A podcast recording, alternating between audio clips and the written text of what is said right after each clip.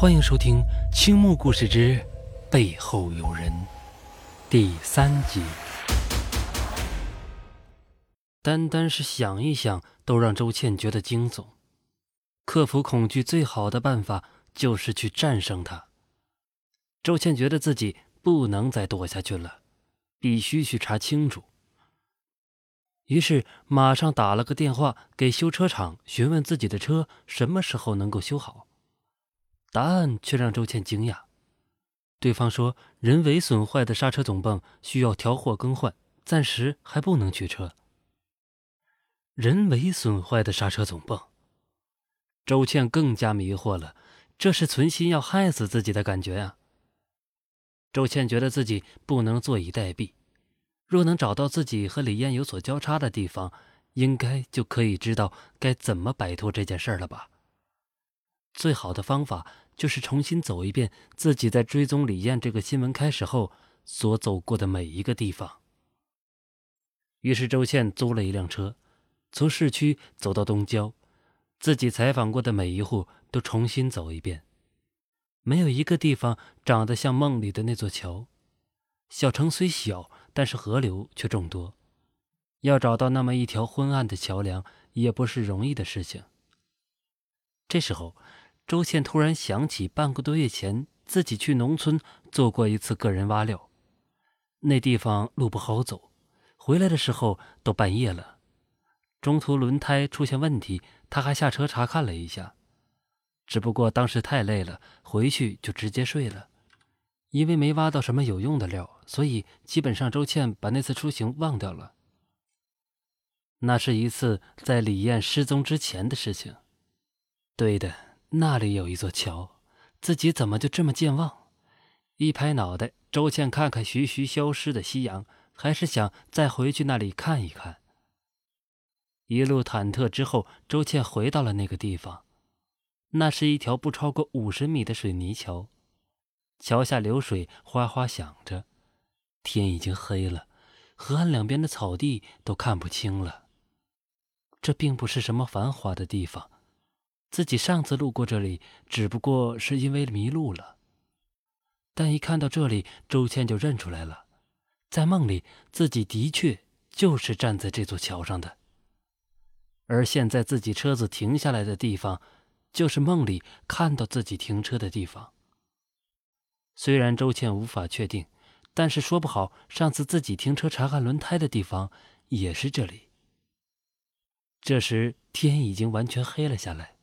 路灯也很昏暗，但周倩还是壮壮胆，拿了个手电筒下了车。路灯根本照不到河岸下面，只知道岸边都是杂草。周倩打开手电筒，从马路上踏着草地往河岸下面去。流水还是哗哗的响，越是接近河流，就越是黑暗，路灯根本无法企及，越发显得恐怖。而此时，却仿佛有一种魔力吸引着周倩往更深的桥底下走去。虽然那里漆黑一片，怕是随时都有妖魔鬼怪要冒出来。然后，周倩进入那片漆黑的桥底，在高大的桥梁柱子下面，居然有另一片地面无法看到的空间。两面的梁柱犹如两片墙壁，把河岸封锁成一个狭窄的空间。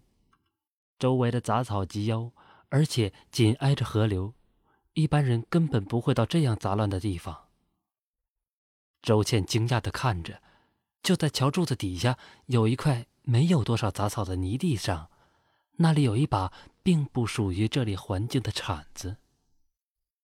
毋庸置疑，这片土地下面一定埋着什么东西。现实的恐怖就在于，有很多事情就会像你想的那样，往最糟的方向发展。周倩不知道哪里来的勇气，居然拿起了铲子铲起来。铲了十分钟左右，只见被铲开的泥土里露出了一截脏兮兮的布料，很明显是一条女性的裙子，只是被这样的环境弄得很脏。周倩的心咚咚直跳，自己都能听到自己粗重的呼吸声。这个裙摆不就是那天晚上自己看到的那个吗？紧接着，周倩轻轻的用铲子拨开泥土，慢慢的，一只手也露了出来。那只苍白的手在泥土的混合中，就像恶魔的利爪，而在露出的指尖上，周倩明显看到了涂满玫瑰红颜色的指甲。周倩颤抖着丢下铲子，捡起刚刚放在地上的照明电筒，另一只手哆嗦的掏出手机，想要打幺幺零。而就在这个时候，那种神奇的感觉又出现了。周倩的脑子里充满盲音，完全听不到近在耳边的任何声音，耳朵也开始有节奏的跳动。手里那个大屏幕的手机突然倒映出影像，自己的肩膀上。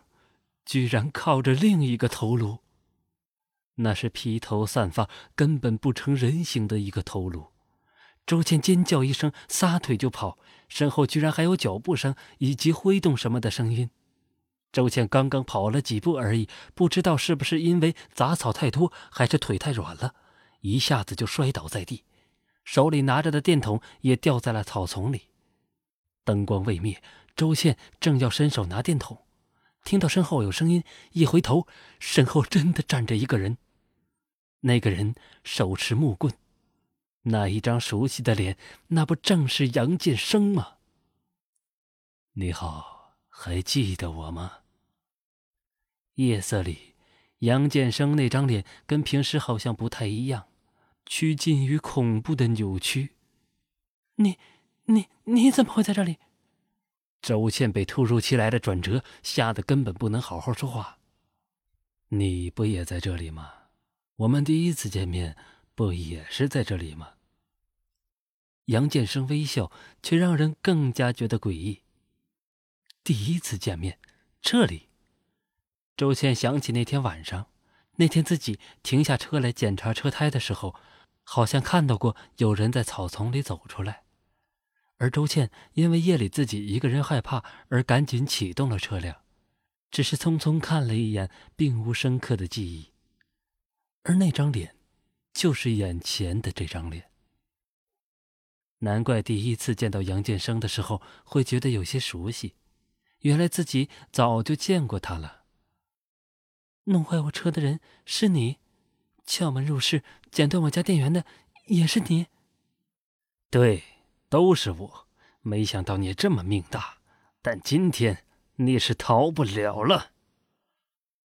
难怪车祸发生的时候，杨建生会出现的那么突然，原来他一直在监视着自己。你，你为什么要杀李艳？她不是你女朋友吗？周倩挣扎着又退后了一步，杨建生脸上出现愤怒的表情。我们在一起那么多年，不能公开也好，秘密约会也好，我都可以忍。但是现在，现在他居然要抛弃我，所以他该死。说完之后，杨建生手中的木棍又举了起来，作势就要往周倩的头上砸来。周倩慌了，但是慌乱之中却突然看到杨建生的双腿后面，模糊间有一个白色裙摆在轻轻摆动。你你背后有人！杨建生全身抖了一下，挥在空中的木棍突然停住，没有砸下来。周倩感觉到杨建生似乎知道自己身后有人，因为刚刚一般人的反应是马上想要回头去看，而眼前的杨建生却是僵硬着身体，根本不敢回头。你也看到他了，对吧？李艳也时不时会在你的身后出现。对吧？杨建生狠狠的往空气挥了一下木棍。你懂什么？幻觉，全部都是幻觉。不是幻觉，我也能看到他白色的连衣裙，玫瑰红色的指甲油。那指甲油是你买给他的，对吧？而且他只有在和你约会的时候才会涂上去的，对不对？杨建生僵硬着身体站在那里，时间仿佛定格一样。周倩踉踉跄跄的，一边后退一边爬了起来。杨建生拿着木棍的手突然开始发抖，像看见了不可思议的东西一样盯着周倩。周倩不敢妄动，生怕激怒了杨建生。那一棍子下来，自己可真要没命。周倩突然发现杨建生的腿居然在颤抖，莫非？周倩好像突然明白了什么。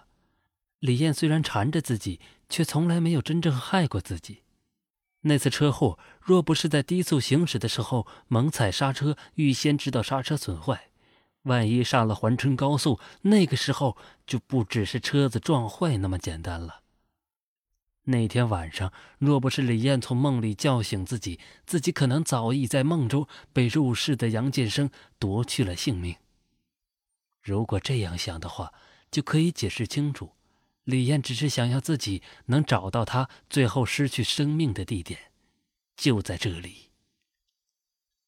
他从来没有想过要加害自己，也许，也许他是想要保护自己的，所以这一刻，李艳没有在杨建生的背后。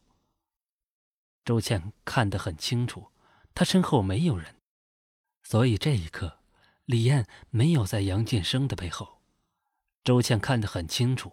他身后没有人，他一定站在自己的身后。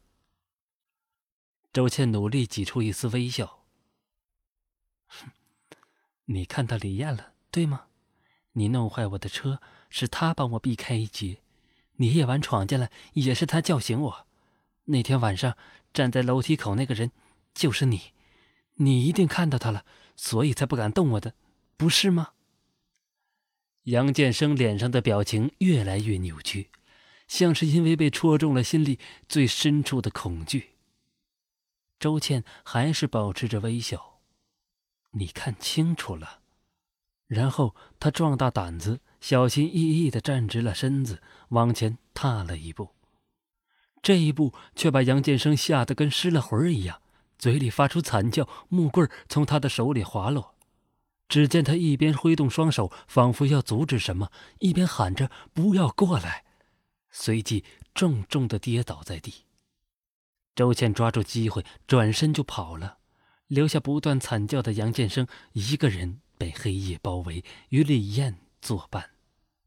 案件侦破，连环杀手案凶手竟是人民警察，成为了城市的一个巨大丑闻。周倩因为全程参与了案件。做出来的专题也引起社会的强烈反响，获得了巨大的成功。那晚被吓得精神有点失常的杨建生，把什么都供出来了。他的确是在和李艳交往，但是由于李艳的明星身份，所以一直都不敢公开这个事情。事情发生的起因是由于李艳约了杨建生出来，与他摊牌，想要分手，因此才会被失去理智的杨建生用匕首。结束掉年轻的生命。李艳身亡的那晚，周倩刚好路过那里，并下车检查了车辆情况，无意间看到了处理完尸体的杨建生从河岸杂草丛中出来。虽然周倩并没有将这件事放在心上，但心虚的杨建生却害怕自己的所作所为被周倩发现，因此记下了他的车牌号码，通过系统查询到周倩的地址。进而实施了一系列的加害行为。两个礼拜后，周倩去出席李艳的丧礼。李艳的丧礼很简单，像她在世的时候一样朴素。周倩给李艳深深鞠了一躬，望着那张黑白的照片，这应该是最后一次见你了吧？周倩似乎看到照片上的李艳，对自己笑了一下。青木恐怖故事，每晚十点，我在另一个世界等你。